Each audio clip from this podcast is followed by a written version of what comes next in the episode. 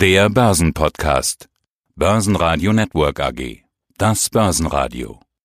Marktbericht. Im Studio Sebastian Leben und Peter Heinrich und vom Börsenparkett in Frankfurt Manuel Tulezi von ICF. Außerdem zum Krisenpotenzial von Corona für die Wirtschaft Investor Gregor Rosinger aus Wien, zur DAX-Charttechnik Christian Henke von IG und zur Berichtssaison Aktienmarktanalyst Bernd Maurer von der Raiffeisen Zentrobank. Alle Interviews in ausführlicher Version hören Sie auf börsenradio.de oder in der Börsenradio-App. Die Talfahrt an den Börsen geht weiter. Das ist eine Reaktion, die wir schon kennen, nämlich die, dass unsichere Investoren das Risiko herausnehmen wollen, bevor sie zwei Tage lang nicht mehr handeln können. Das bedeutet dann Aktien verkaufen, bevor das Wochenende kommt. Das Coronavirus macht nämlich anders als die Börse nicht Wochenende, da werden die Meldungen weitergehen. Wirtschaftsmeldungen interessieren dagegen kaum. Die deutsche Industrie brachte am Freitag ein deutliches Auftragsplus und auch der US-Arbeitsmarktbericht lag deutlich über den Erwartungen. Alles verpufft. Der DAX verlor am Freitag deutlich, minus 3,4 Prozent auf 11.542 Punkte. Ja, guten Tag, meine Damen und Herren. Mein Name ist Christian Henke. Ich bin Senior Market Analyst bei IG Europe in Frankfurt. Man blickt ja schon gar nicht mehr durch gerade. Unruhige Gewässer, sagst du, dann bleibe ich doch mal in diesem See- und Schiffsvergleich. Die Orientierung fehlt so ein bisschen. Ein Marktanalyst hat mir in den Tagen einen schönen Satz gesagt, den ich gern zitieren würde. Jeder, der Orientierung sucht in diesen Zeiten, möge sich ein wenig der Charttechnik zuwenden. Christian, da kennst du dich auch aus. Wenn wir uns jetzt den DAX anschauen, was sagt uns denn die Charttechnik gerade? Also da kann man natürlich die Aussage nur bestätigen.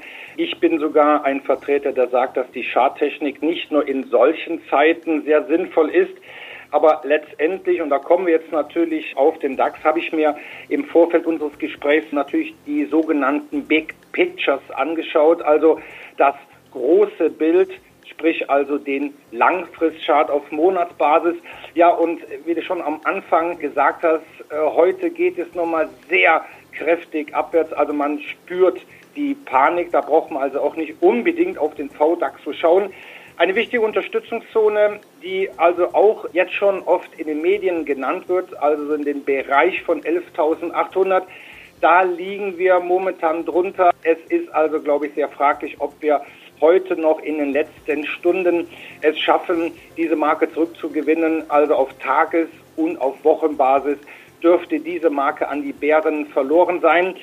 Letztendlich habe ich natürlich noch einen kleinen Hoffnungsschimmer, nämlich dass die dritte Zeitebene für uns Charttechniker auch sehr wichtig, nämlich wie ich schon gesagt habe, Big Picture auf Monatsbasis.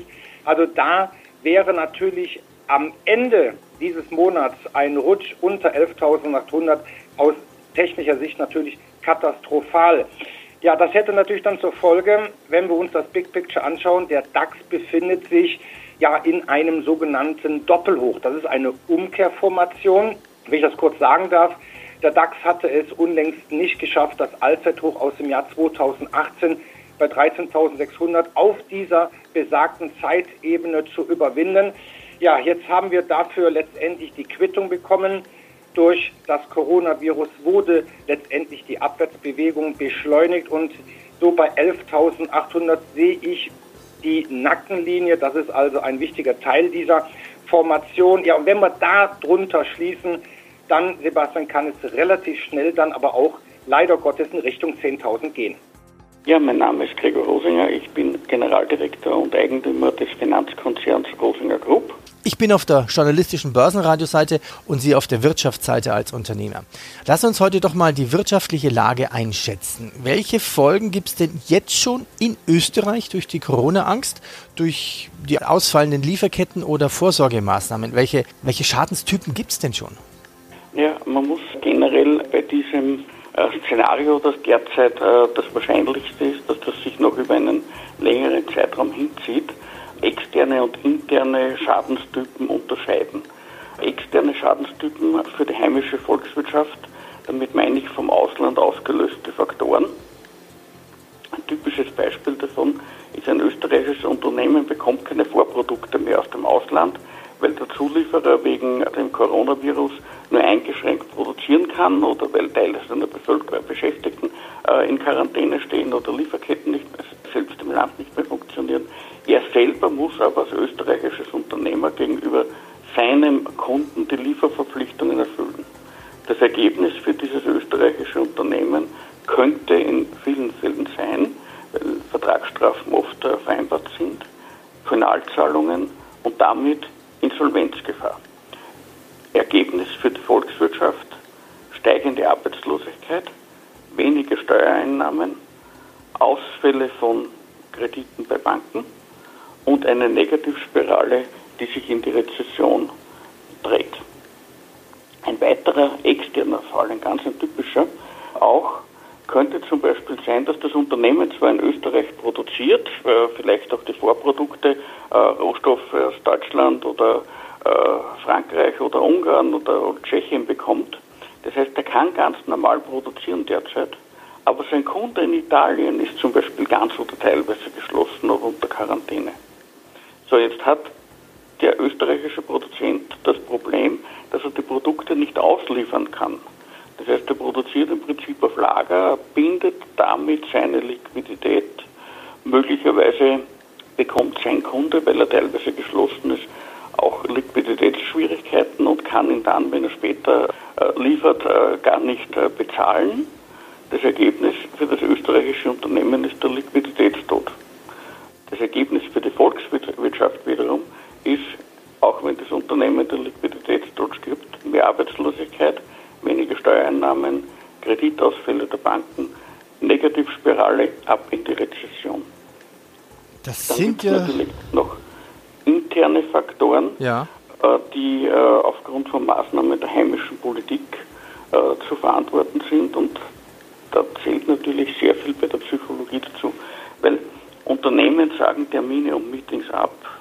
Und interessanterweise weiß ich aus den Gesprächen mit vielen, vielen Unternehmern, die haben nicht Angst vor dem Virus. Die gehen normalerweise sehr viel höhere Risiken ein, Unternehmer. Der hat aber Angst vor der Quarantäne. Die meiste Zeit des Tages waren alle Werte in den gängigen Indizes im Verlustbereich. Im DAX legte Conti allerdings am Nachmittag zu und schaffte es bis ins Plus. Einen echten Turnaround legte die Lufthansa hin, die den Tag über erneut stärkster und deutlichster Verlierer im DAX war, sich in Richtung Börsenschluss plötzlich aber wieder ganz gut behaupten konnte. Hier gab es Meldungen, dass der Flugplan drastisch zusammengekürzt wird. Die Kapazität soll in den nächsten Wochen um bis zu 50 Prozent gesenkt werden. Auch bei den Lufthansa-Töchtern sollen Flüge gestrichen werden.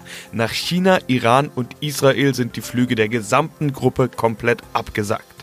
Eine Folge des Kahlschlags, nicht nur bei der Lufthansa, sondern in der gesamten Luftfahrt- und Tourismusbranche. Es wird viel weniger Öl nachgefragt. Das spürt der Ölpreis. Brent Oil fällt zeitweise rund 10%.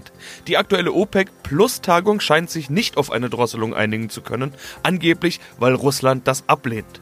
Gold dagegen steigt auf ein fast sieben Jahreshoch. Mein Name ist Manuel Tulizzi. Ich bin Händler für strukturierte Produkte bei der ICF Bank und betreue Emittenten für den Handel deren strukturierten Produkte und Derivate hier auf dem Börsenparkett der Börse Frankfurt.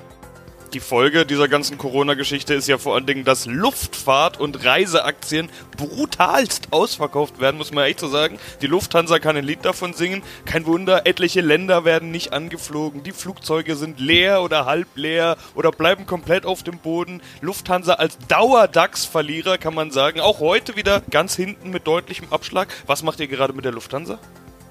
Ja, du hast es angesprochen, Sebastian Lufthansa heute auch wieder im Verlierer am DAX. Wir sind ja momentan 6,2 Prozent im Minus. Und hier an der Börse vergleichen wir gerne. Und da habe ich dir heute auch mal einen schönen Vergleich mitgebracht, nämlich den Bloomberg World Airline Index. Ähm, das ist im Grunde genommen ein Basket, über den man halt bestimmte, ich sage jetzt mal Airlines mit aufgenommen wurden. Und er ist seit Jahresanfang 25 Prozent gefallen, im Vergleich die Lufthansa 33 Prozent. Das heißt, die Lufthansa ist auch ein Stückchen weit schlechter als der Marktdurchschnitt. Es gab drei Punkte, die mir diese Woche auch an der Lufthansa aufgefallen sind nämlich einmal, Marktteilnehmer haben im Laufe der Woche auch gehofft, dass, ich sage jetzt mal, durch die Markterholung die Lufthansa auch outperformt. Das war jetzt so erstmal nicht der Fall. Die Lufthansa, wie du gesagt hast, ist jetzt erstmal in der Woche auch wieder bei den DAX-Verlierern dabei. Und dann kamen halt natürlich wieder Meldungen. Die Lufthansa-Gruppe hat alle Flüge nach Israel aufgrund der verschärften Einreisebedingungen gestrichen und die Lufthansa streicht momentan gut ein Viertel ihrer Europaflüge. Das sind in Summe 7100 Flüge nur für diesen März. Und der dritte Punkt ist natürlich, die wirtschaftlichen Folgen daraus sind momentan nicht absehbar und das ist eine riesig große Frage, welche Auswirkungen das dann jetzt direkt auf das Unternehmen hat. Die Sparkurse wurden letzte Woche ja schon, ich sage mal, angekündigt und das Resultat daraus können wir erst in den nächsten Monaten ablesen. Die Folge aus diesem Thema ist, dass viele lieber diese sogenannten defensiven Aktien wollen, zum Beispiel die Immobilienbranche. Die sind ja einigermaßen Corona-unabhängig. Ich habe vorhin mal in den DAX reingeschaut. Da sind eigentlich alle im roten Bereich und zum Teil wirklich deutlich, außer Vonovia, der Immobilientitel im DAX. Die halten sich im Mini-Plus oder manchmal auch im Mini-Minus, aber auf jeden Fall ganz gut im Gegensatz zum Restmarkt. Kamen diese Woche ja auch Zahlen. Wir haben ein Vonovia-Interview geführt, kann man bei uns in der Mediathek nachhören. Was für ein Papier auf Vonovia ist bei euch gerade beliebt? Diese Woche beliebt auf Vonovia ein klassischer Turbulon von der BNP Paribas mit einem Strike bei 50 Euro und 80 Cent. Du hast es ja schon angesprochen, Vonovia war diese Woche Gewinner im DAX mit ungefähr 8,97 Prozent. Heute ist sie auch Gewinner im DAX, allerdings mit einem Abschlag von ungefähr 0,9 Prozent. Und die Aktie ist momentan ein sehr interessanter Kandidat für Charttechniker, nämlich innerhalb der letzten zwei Wochen wurden die Gewinne seit Jahresanfang, ich sage mal, vernichtet. Doch der Kurs drehte momentan oder zuletzt auf dem Ausbruchsniveau von ungefähr 48 Euro und bestätigt somit den aktuellen Aufwärtstrend. Und wenn du jetzt mal den DAX nimmst und deren Mitglieder, kannst du sagen, dass ungefähr 15 Aktien Pi mal Daumen momentan die 200-Tage-Linie nach unten durchbrochen haben, was für die Charttechniker ja eher ein Signal von fallenden Kursen ist. Da hat sich die Vonovia dementsprechend behaupten können und konnte auch mit den Quartalszahlen, die gestern veröffentlicht wurden, auch dementsprechend glänzen. Weitere Firmenmeldungen. Der Bayer-Prozess in den USA wegen des Unkrautvernichters Glyphosat wurde von Ende März auf einen nicht genannten Termin in der Zukunft verschoben. Bei Infineon belasten Gerüchte, dass der Kauf von Cypress durch US-Behörden aus Gründen der nationalen Sicherheit verweigert werden könnte. Und Jamie Dimon, JP Morgan-Chef, hatte eine Herzoperation und die nach den aktuellen Meldungen offenbar auch gut überstanden. Grüß Gott, schönen Nachmittag. Am Apparat ist Bernd Maurer vom Aktienresearch der Raiffeisen Zentrobank in Wien. Momentan ist eigentlich klar, was Thema ist, über was man spricht an der Börse. Es gibt fast überall nur eins, Corona. Auch an der Börse wird gerade wie wild spekuliert. Die Kurse bewegen sich total durcheinander. An Spekulationen wollen wir uns aber jetzt nicht beteiligen, sondern ganz analytisch mit dem arbeiten, was wir haben. Und das sind momentan vor allen Dingen Jahreszahlen. Die sind ja sowieso ohne Corona, da geht es um 2019, wir blicken also zurück. Und es ist ja nicht so, dass wir vor Corona nicht auch schon genug Fragezeichen gehabt hätten. Einige Unternehmen waren schon dran aus Österreich, aus dem ATX, die berichtet haben. Erste UMV, Unica, Wienerberger und so weiter. Herr Maurer, können wir schon ein erstes Bilanzsaison-Fazit ziehen, ohne uns von den aktuellen Panikthemen verrückt machen zu lassen? Ja, die Berichtssaison an der Wiener Börse ist seit Ende Februar im vollen Gang und nach, dadurch, dass schon einige Unternehmen die Q4-Zahlen berichtet haben, kann man jetzt für die erste Hälfte der Unternehmen retrospektiv sagen, dass eigentlich für jede Marktmeinung bis jetzt was dabei war. Grundsätzlich haben natürlich sehr viele Unternehmen und die überwiegende Mehrheit Ergebnisse berichtet, die durchaus im Rahmen der Markterwartungen gelegen sind, unserer Erwartungen und denen des Konsensus. Trotzdem natürlich einzelne Unternehmen, die die Erwartungen übertroffen haben und auch einzelne Unternehmen, wo die Marktteilnehmer sich etwas mehr erwartet hätten. Zum von Ihnen angesprochenen Thema Auswirkungen Coronavirus. Natürlich die 4Q19-Zahlen sind de facto davon unbetroffen, wiewohl die Ausblicke der Unternehmen, vor allem die Unsicherheit, die mit dem Virus verbunden ist, teilweise reflektieren. Ja, dann schauen wir doch mal in die Bilanzsaison rein. Ich hatte ja schon gesagt, es waren schon einige dran. Was hat Ihnen oder wer hat Ihnen besonders gut gefallen? Gibt es da Highlights, die Sie hervorheben würden? Ja, es hat in Österreich schon einige Highlights gegeben, zum Beispiel die Telekom Austria. Hier haben die 4Q-Zahlen ein sehr starkes Bild der operativen Geschäftsentwicklung gezeigt, vor allem durch ein gutes Bild in Osteuropa, was einer sehr starken makroökonomischen Lage geschuldet ist. Die Telekom Austria ist in sechs osteuropäischen Ländern vertreten und hat es geschafft, in vier dieser sechs Länder ein zweistelliges EWTA-Wachstum im Jahresvergleich zu erzielen. Das heben wir positiv hervor.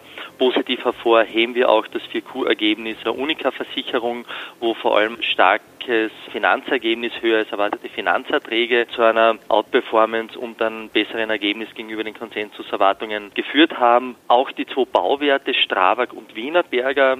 Strabag profitiert allgemein von einer anhaltend guten Baukonjunktur, wie auch hat das Unternehmen wichtig beim Ausblick diesen qualitativ erhöht, hat nämlich dem Margenziel von 3,5 Prozent das wichtige Wort über hinzugestellt. Zweiter Wert der Branche Wienerberger, auch hier ein Ergebnis über den Markterwartungen, vor allem durch positive Effekte des eingeleiteten Kostensenkungsprogrammes. weiters noch hervorheben würden wir die AMAG, wo vor allem positive Bewertungseffekte zu einem sehr guten Bild der 4Q-Ergebnisse geführt haben. Börsenradio Network AG Marktbericht